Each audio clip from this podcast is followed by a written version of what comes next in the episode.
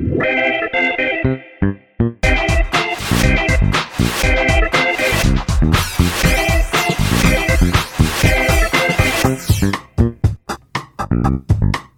迎收听《朋友们》，我是十一，我们先，我帮我们两个找到一个新工作，你一定会非常感激我。好啊，我跟那个 LG 呼吁，请他找我们两个去他们家的首席调音工程师。为什么？最近为了捡便宜啊，买了他们家的新的蓝牙耳机啊。对，然后我发觉到他们不太会做耳机，所以我就跟大家呼吁一下。那你能不能买 iPhone 啊？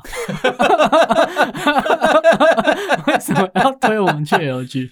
我那个时候就是想说捡便宜，它原价五千块的耳机打折下来剩下两千块不到。哦，那这么便宜？对啊，那更不应该去了。他是都不用赚钱哦。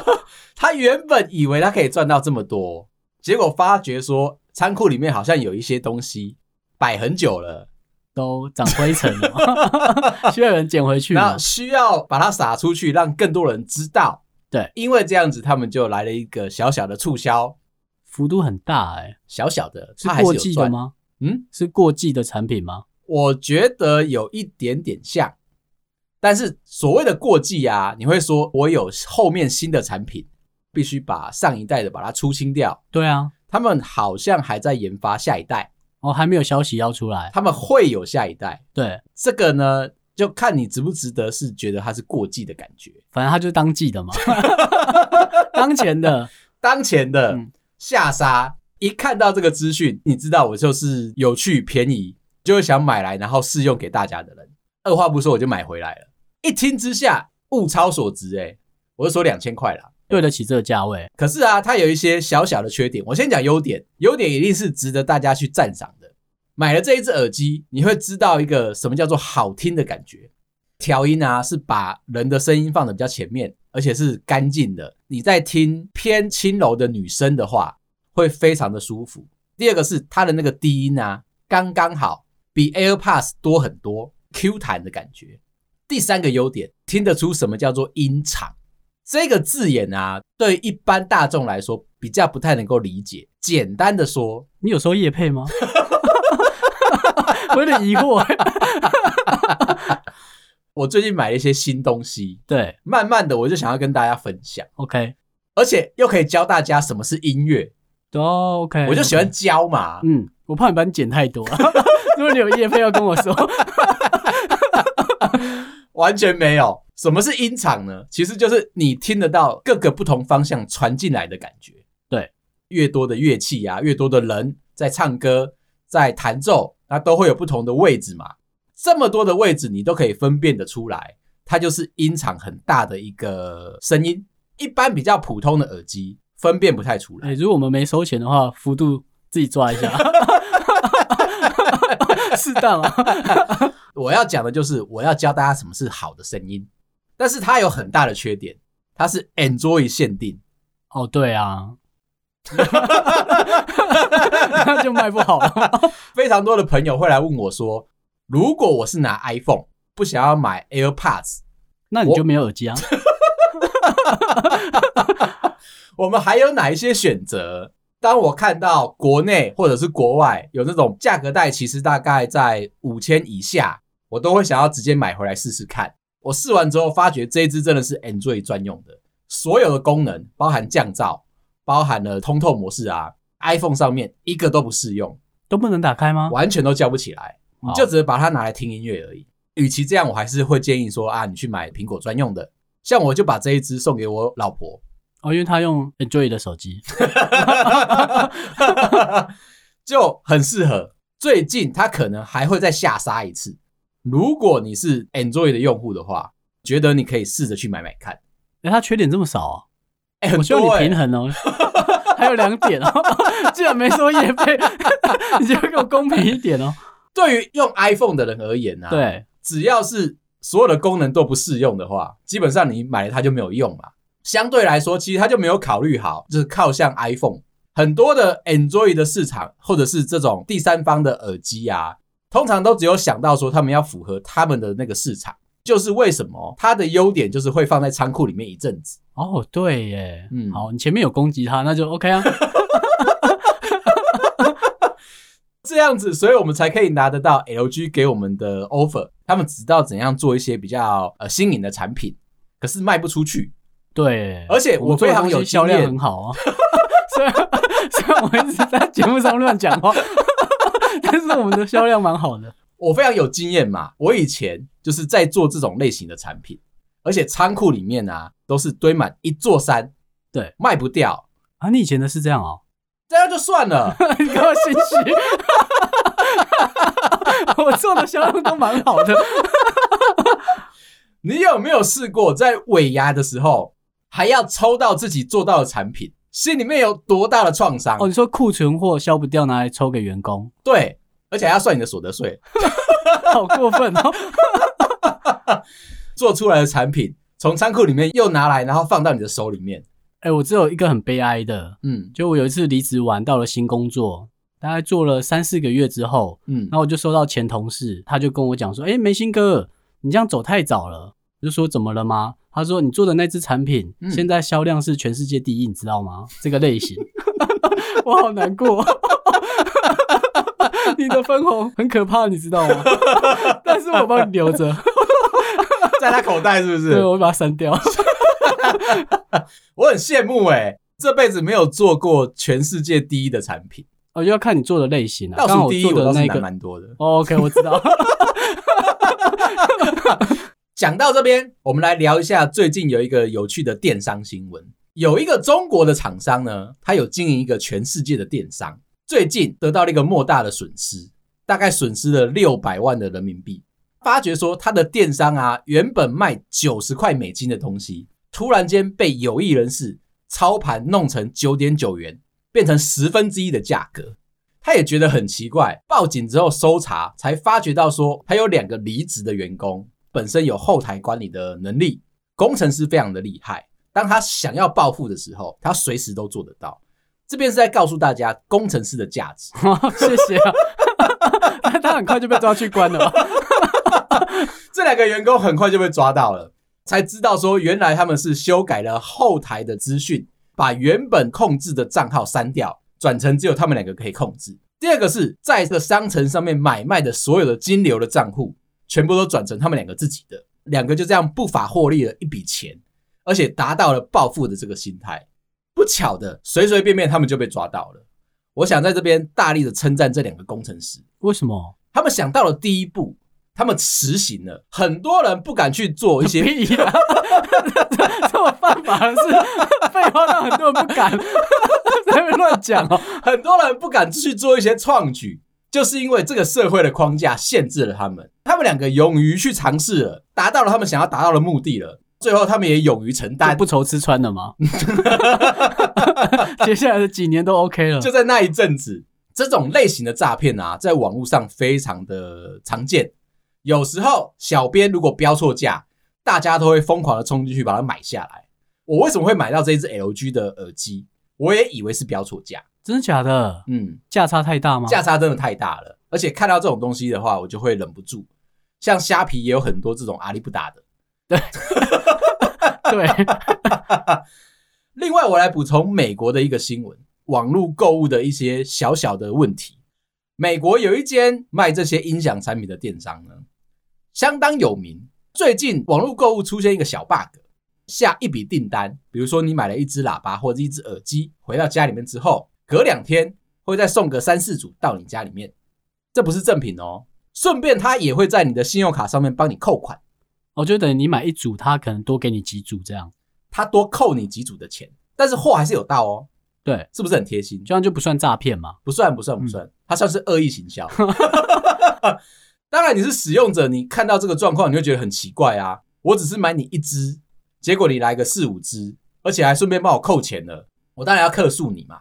写信回去给对方的客服，他说啊，因为我们的网络订单出现错误，导致说你下了一笔订单之后又来了几个，不过没有关系，限定你在十个工作天以内自行寄回来我的公司，才能够帮你把这个款项给扣除。超过这个时间来不及，这个东西就是你的了，就等于他变相买下来了。对，而且他还说，哎、欸，我们诚挚的，会不会就变经销商啊。买一组，最后然后连经销商合约都寄给你，直接变下游是不是？对啊，而且他们的客服啊还会非常的有礼貌，告诉你说，对于这个操作失误，诚挚的抱歉，但是啊，还是要请你遵照我们的合约指示，把东西送回来，我才能够扣你的钱。那把据点搬到北极啊？寄不回去有没有？哎、欸，这样超赚的哎！不只是一个人遇到这个状况，美国大概有四五起这个案件，都是同一间电商。后来有一个人就更夸张，大概在网络上订了五笔他们家的订单，结果送来了三十组。哇，真的快变经销了！重点电商很大吗？那一间算是普通啦，哦，好，没有很厉害。这些东西呀、啊，都是大型的喇叭，全部都集中到你家，警卫就打电话上来了。哎，这个某某某先生啊，我不知道你们家到底是发生什么样的事情了。你如果要寄一个东西进来到大厅里面的话啊，麻烦可以先通知一下嘛。你知道现在大厅所有的空间都是你的货品，下去还找不到警卫啊，搬了五箱才找到他，有没有？这个其实是在台湾非常常见的。刚刚这个外国人呢，出现了这个状况，他被警卫克诉了。下去之后，他也是一头雾水，怎么会有来这么多东西？而且已经扣款了，他现在身上已经被扣了十五万台币走了。马上回复了这个问题给对方的客服，客服说：“你只有自己寄回来嘛，十天内把你收到那个三十样全部寄回来，我就退钱给你。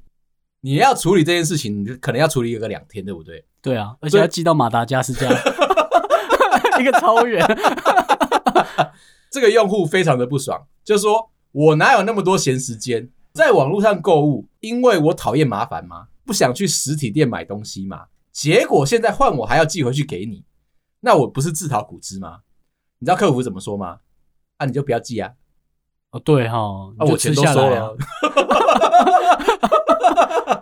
好说歹说，两个人在那边吵架，吵了一阵子，最后客服说：好啦。”我派 UPS 去帮你收回来，他们就约好了一个时间。UPS 到了现场，他只取了一件走，因为只有一件上面有贴 UPS 的取货的这个标签。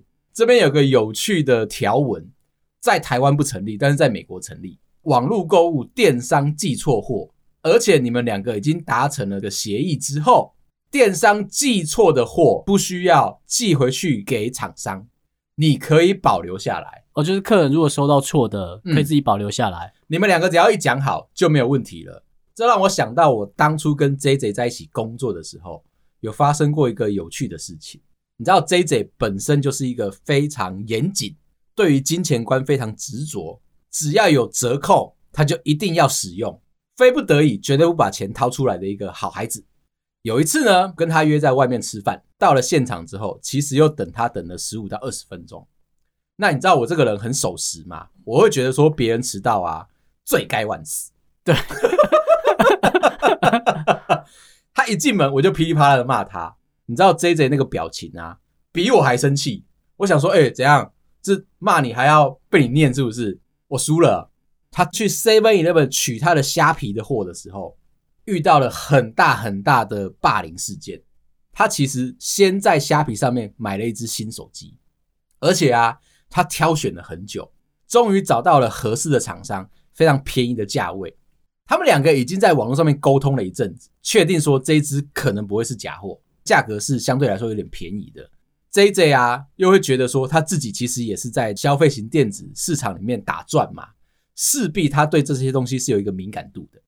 可是那个价格又便宜到他不出手都不行。他有跟对方要求，他要买一支全新的手机，硬碟的容量要两百五十六 G。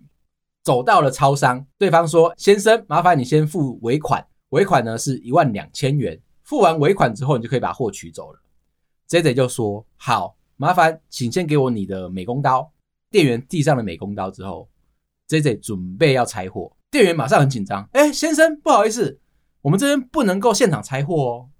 如果你要拆货的话，请你先把你的尾款一万两千元付完。”这个时候，JJ 生气了，他说：“啊，我不打开来。”我怎么知道东西是不是好的？东西如果不是好的话，我为什么还要付钱？店员有点傻，愣住了。先生，你在 Seven Eleven 买牛奶的时候，你会先把它打开喝完，告诉我说它没有坏，我要结账吗？这样说也蛮合理的。两边都有自己的逻辑。JJ 又补上了一句：“我取货之后，内容物不符合我的需求，我是可以退货的哦。”7-11 店员回馈：“对啊，所以你要先给钱啊。”“对啊，他要取走吗？”JJ 又生气了。虾皮的条例告诉我说，如果这个东西不符合我的要求，我就可以直接退款呢。为了不要退款这么麻烦，我先不要给你钱，那我先拆货，然后如果不符合我的需求的话，我就直接现场退掉了，你就不用再麻烦一次了，对不对？店员有点疑惑，那是虾皮的事，不干我的事。JJ 还是在生气，你这人很难沟通诶。这样子的话，我这批货该怎么办？到时候打开来不是我要的那只手机，那你要怎么处理？店员这时候应该已经在掐他脖子了。你在讲啊，一直掐很紧，有没有？店员很有礼貌，告诉 JJ 说：“那是虾皮的条款，不是 Seven Eleven 的条款。我们的条款很简单，走过来，递上你的身份文件，我确认是你，这个包裹也是你的，付完尾款，你就可以拿走了，剩下是你跟虾皮的事情。”JJ 气到一个不行，他觉得说。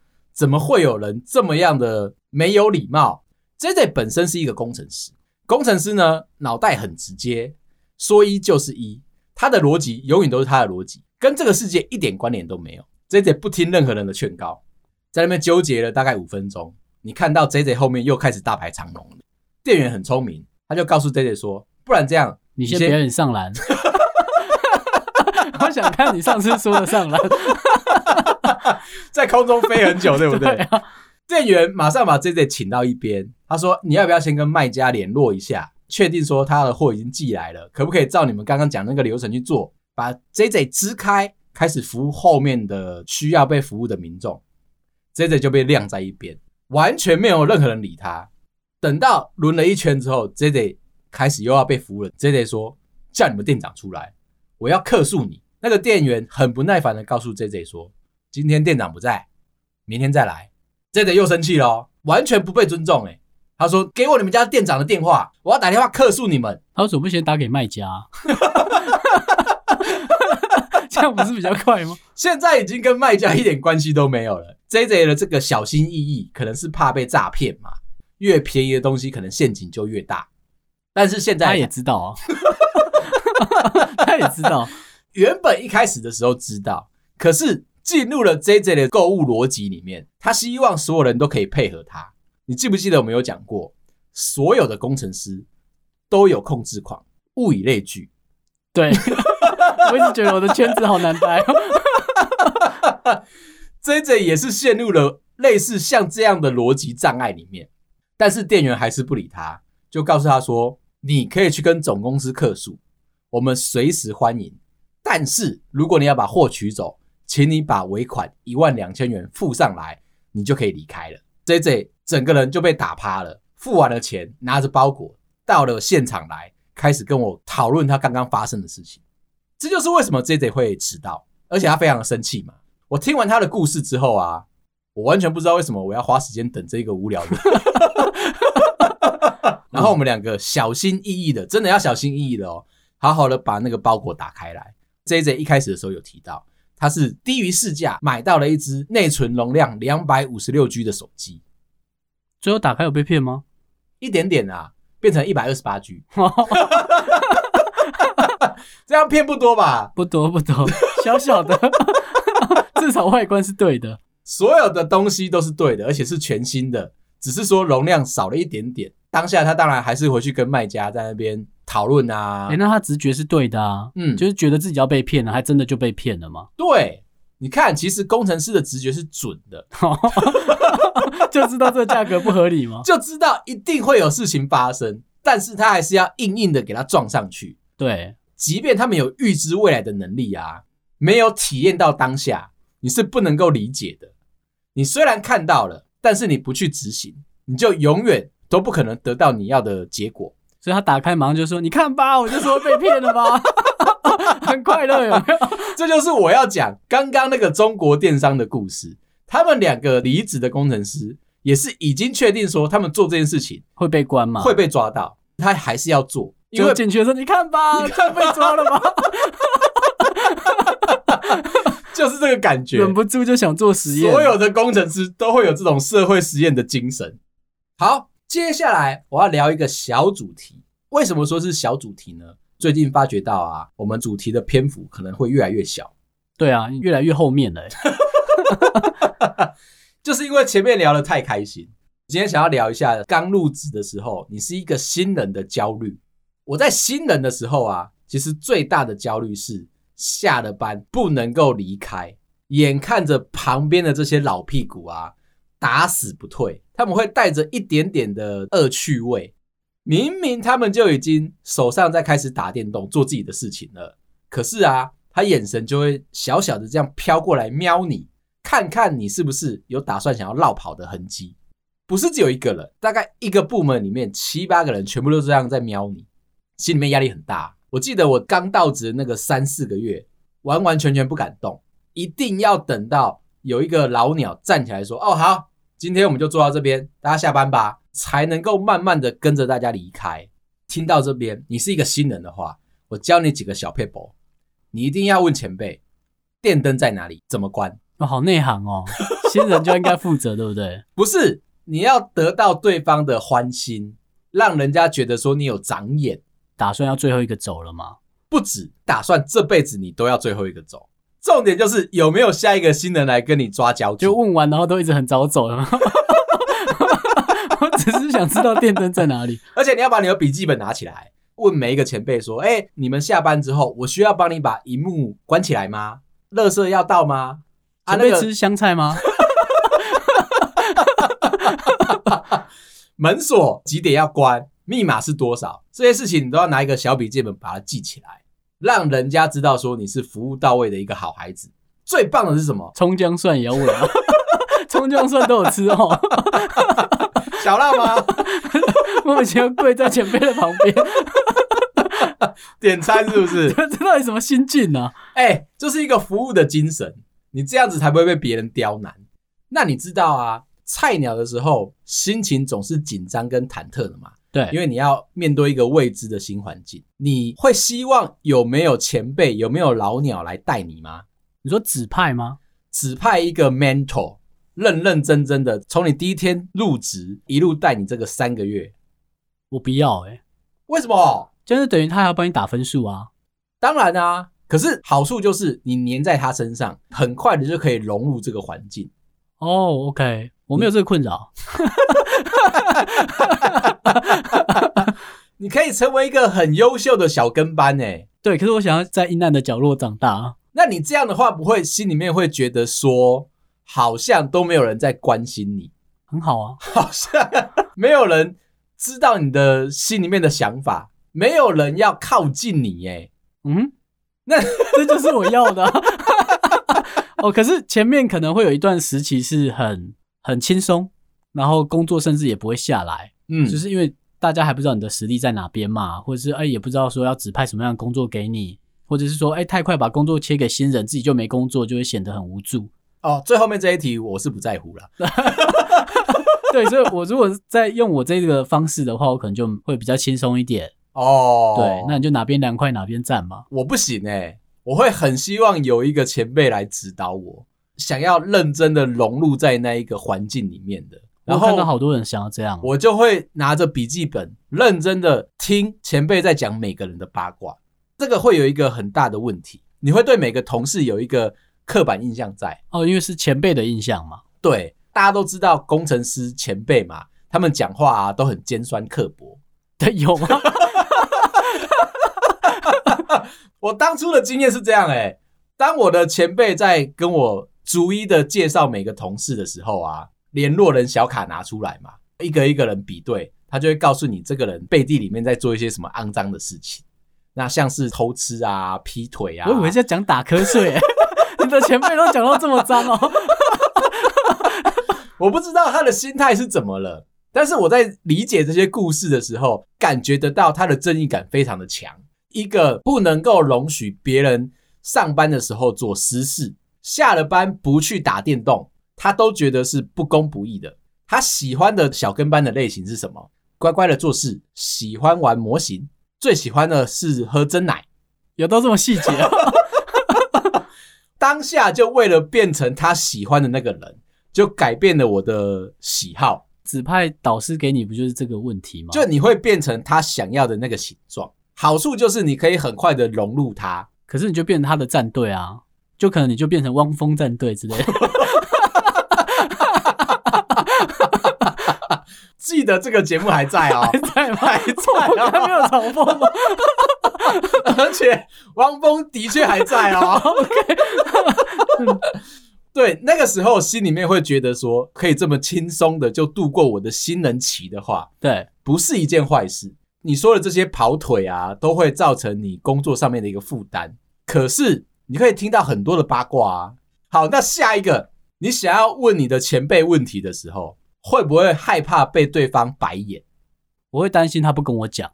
你会哦？嗯，我以为你可以自己活得很好。一定还是要问啊。嗯，不然你怎么会知道厕所在哪？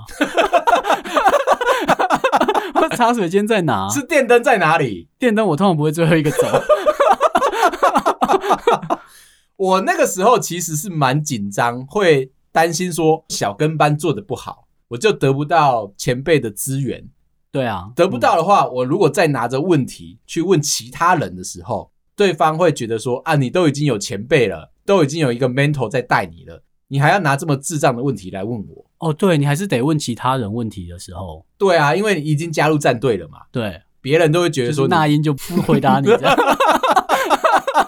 谁叫你是汪峰的？对，就会有那种感觉，没办法凑过去，因为你已经选边站了，嗯，或者说老板已经帮你指派好了。那这个时候，你就会感觉到说，同事的一些哦，有点派系了，对立面，在那个当下，我可能还是会非常勇敢，想要去把答案问出来。前辈刚刚给的八卦就很有用，比如说，我有一个同事，他很喜欢去各个酒吧找对象，我有一个问题必须要去问这个同事。那我就可以从这边有一个切入点。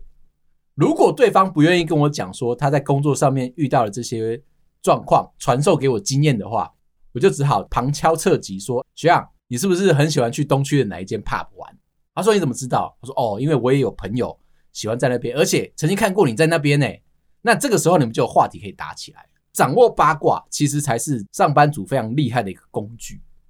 再来一个，放弃你过往的那个身份，从零开始。这好难，尤其如果你是在科技业台厂的话，你常常会因为什么样的状况，然后就调部门。调部门之后，你就要重新学习新的技能，这个时候你就会彷徨。最近有一个朋友就遇到这个状况，他呢组织调整的关系，他现在是一个人独立在学一个新的一个系统。哦，他原本那个产品没卖钱哦，你可以这么说，就收掉了吗？对，这样子就等于人际关系要重新开始吗？除此之外，其实他现在最大的焦虑跟彷徨是技术上可能跟不上老板的要求。对，然后里面的这些老屁股们呢，想要给他一些下马威。可是你是带着旧经验，你可能以前还有一些主管的身份在，这个时候你是重新再来。他现在心里面的焦虑就是，我要怎么样最快最快的时间把所有的技术都上手了，在会议上面不会被别人钉在墙上。我朋友的情绪紧张就来自于这里，所以我刚讲到这个状况啊，你看你要放弃过往的身份，从零开始，其实就像我们放弃了科技业，来到了 Podcast，从零开始。我是没放弃啊，你有吗？我们不是夹带那个光环吗？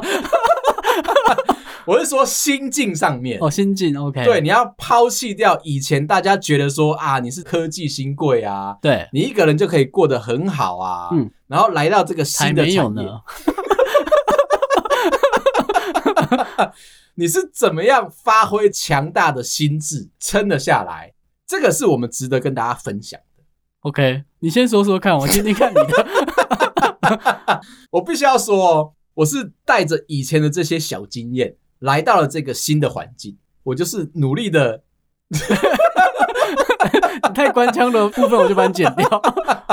其实我们也是误打误撞啊。最重要的就是你要对这个事情产生兴趣，我觉得很重要。如果你把它当成只是你平常吃饭的工具的话，那你可能久了，你就会觉得日复一日，你就失去了热情。进来到这个，表情不用那么正义，只有我看得到。我们要奉献出来我们的心情，对，我们的经验。你如果遇到了必须要换一个环境的时候，那你要带着你的热情，但是不是白目哦？我说的是热情，在白目的时候，别人会感觉到你好像是来乱，很明显啊，你都讲白目了。可是我们到了这里，我们就开始用热情去感染大家。这样子，我们就慢慢做出来一些心得哦。就是你想要保持想做的心情嘛？你一定要保持这个心态，不管你是不是换了一个新的部门，或者在学一个新的技术，或者是你原本做的那个产品线收掉了，那些都没有关系。重点是你要保持那个心态是正确的。哦，很难得你讲的很有道理耶。什么意思？不是，我说你引导回来的讲的讲法啦。哦，对，在我朋友身上啊，我看到他的彷徨。每个人转职都会这样啊。对，因为他其实像个无头苍蝇，每天 K 很多的书，又要上台去报告，报告完之后又被定的满头包，又下来开始怀疑自己，哎，我是不是看的书不够多，还是说我身边其实没有任何人可以支持我？在那个自我怀疑底下啊，我就似乎看到当初我们 Parkes 萌芽的时候的自己。哦，你有哦。我是没有想那么多。你说你就是携带着一个非常厉害的光环，不是？就正常哦。就其实我也没有觉得自己要做好或做不好，就比较平常心的下来做。哦，你的心态一直都很正确。觉得为什么？我觉得你很偏激啊。我是展开我的情绪，拥抱每一个发生在我生活当中的事件，才能够深深的体会出大家的心情。不然我怎么可以整理出这几项？就是大家在新人的时候的那种焦虑的感受。哎，你这猜的蛮准的，哎，对啊，讲的我都觉得还是有，因为我还是会有那段过程嘛。没有，你刚刚做要加入战队啊？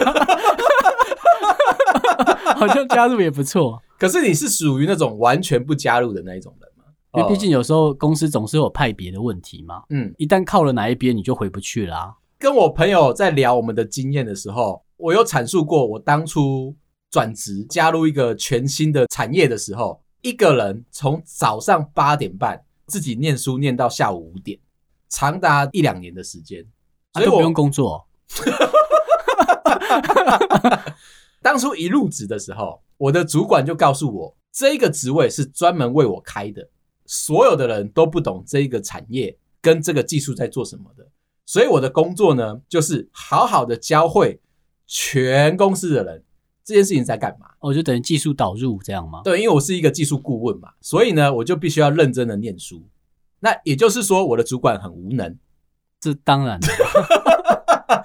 那就因为这样子，我就一个人苦干实干的念了一两年的书，从中间我就得到了你刚刚的那个想法。其实有时候不用这么的紧张害怕，只要你愿意保持着一点点的热情，然后去把它学起来之后，东西最后就是你的，你也不用觉得说。可可是我刚才是讲说我就在慌张哎，我没有改变什么。那你是怎么度过那一段难关的？久了就会像失恋这样，哦、时间就会把你抚平掉。你说你直接放弃是不是？也不是，就享受它。好，今天聊到这啊！如果你喜欢我的话，麻烦到各大收听平台帮我们五星点赞、订阅、留言、加分享啊！有空也可以来 IG 找我们聊天。感谢大家，拜拜，拜。